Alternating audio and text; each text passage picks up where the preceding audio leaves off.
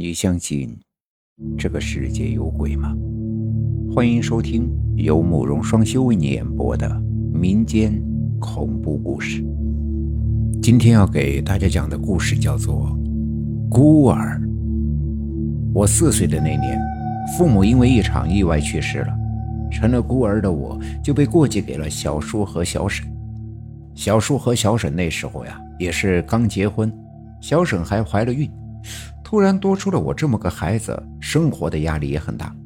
于是小叔就去城里打工，留下我与小沈在家。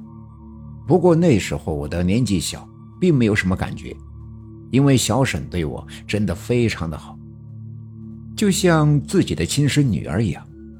记得那年的秋天，小沈带着我在地里晒豆子，我那时候还小，也帮不上什么忙。就一直围着他在地边玩，不时还钻到小树林中抓蚂蚱和蝴蝶。小婶那时候怀孕七个多月，干活也慢，边干呀还要边看着我，着实是不容易。这一干就是一整天，眼看着太阳偏西，天就要黑下来了。我那时玩了一天，也有些累了，倚在树林边上的一个大石头上休息。可不知不觉的就睡了过去，也不知道睡了多久，一阵孩子的嘻嘻哈哈的笑声把我给吵醒了。醒来之后还是睡眼朦胧，只见小沈仍在忙活，而那阵嬉笑声却依旧徘徊在耳边。我仔细一听，那声音是从林子里面传来的，顺着声音一看。只见林子里有许多的土堆，一个个孩子的身影在那儿嬉闹。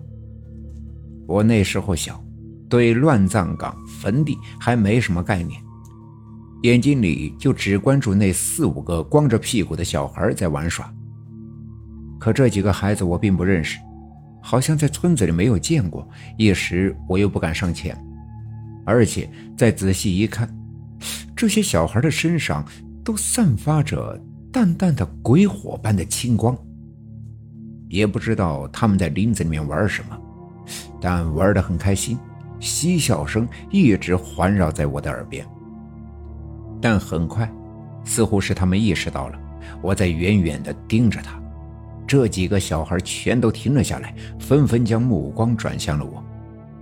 看了一会儿，有几个小孩朝着我开始缓缓地招手，动作。十分的僵硬，像是让我过去和他们一起玩。我那时候还小，可看到那几个孩子发着光的样子，也知道有些不对，还挺害怕。然而被他们这么一招呼，我也不知道是怎么回事，整个人都变得浑浑噩噩的。鬼使神差的便起身，朝着那个方向缓缓地走了过去。走了没几步。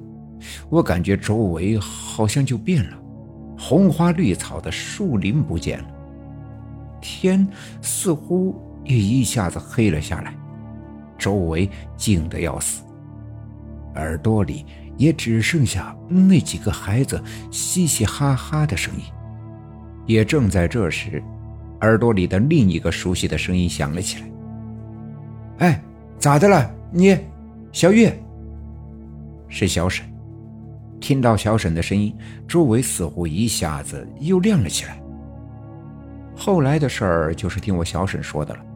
当时他正在埋头晒豆子，看到我在地边睡着了，要回家的时候过来叫我，才发现我不见了。再一找，看到我跑到林中的乱葬岗里了。他怎么喊我都没有反应，像个木头人一样的一直往里走。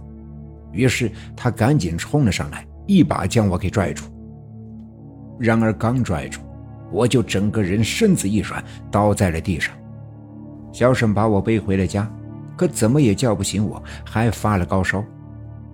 小沈的妈妈，也就是我现在的我姥姥，在农村是那种会看事儿的神婆。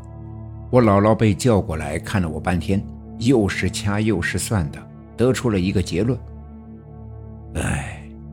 哎，那地方埋的尽是早些年的死婴。这孩子呀，是给他们给冲了，怕是……姥姥说我在坟地里被小鬼给冲了。啊，娘，你可得想想办法呀！小玉从小跟着我，可不能让她出事儿啊。接着，姥姥说我的八字弱，那些孩童小鬼最喜欢找新的小孩子玩，就把我的魂给勾走了。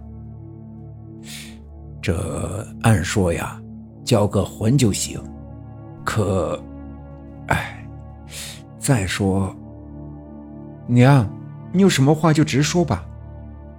其实小孩在野地里丢了魂，农村挺常见的，并不难处理。这事儿呀，还是得他亲娘干。这孩子一直把你当亲娘，可我怕，可偏偏。能给我叫魂的亲爹娘没了，这事儿就得小婶来。我怕对你肚子里的孩子不好。娘，你别说了，我去。我小婶那时候怀着身孕，做这事儿是对肚子里的孩子不好的。但小婶连眉头都没皱就答应了，拿着我的一件上衣，深夜跑去了乱葬岗。小婶在那个坟地里烧了许多的纸，还有一些纸扎的玩具，又上了许多的糖果和贡品。张玉，回家了。张玉，跟娘回家，回家。挥着我的衣服，在坟地里左三圈右三圈的转了个遍，这才叫着跟娘回家，向着家的方向走。小婶说。这一路上，他都不敢回头。自从他转身后，就很明显的感觉到自己的身后有几道目光在盯着自己。回家了，张玉。离开乱葬岗一段时间后，小沈因为太过害怕，忍不住微微侧头，余光去瞄了一眼。他的余光很清楚的看到，我的魂似乎就跟在他身后的不远处。而乱葬岗内黑漆漆的，林中还有几个浑身散发着淡淡青光的婴儿鬼魂在盯着自己。玉啊，跟娘回家了。看到这一幕，小沈真的是吓坏了，但是为了救我，强忍着恐惧，边喊边走。一路上汗水都把衣服打湿了好几层。说来也邪。当小婶回到家，把那件衣服盖在我的身上，不一会儿我便醒了过来，这烧也慢慢的退了。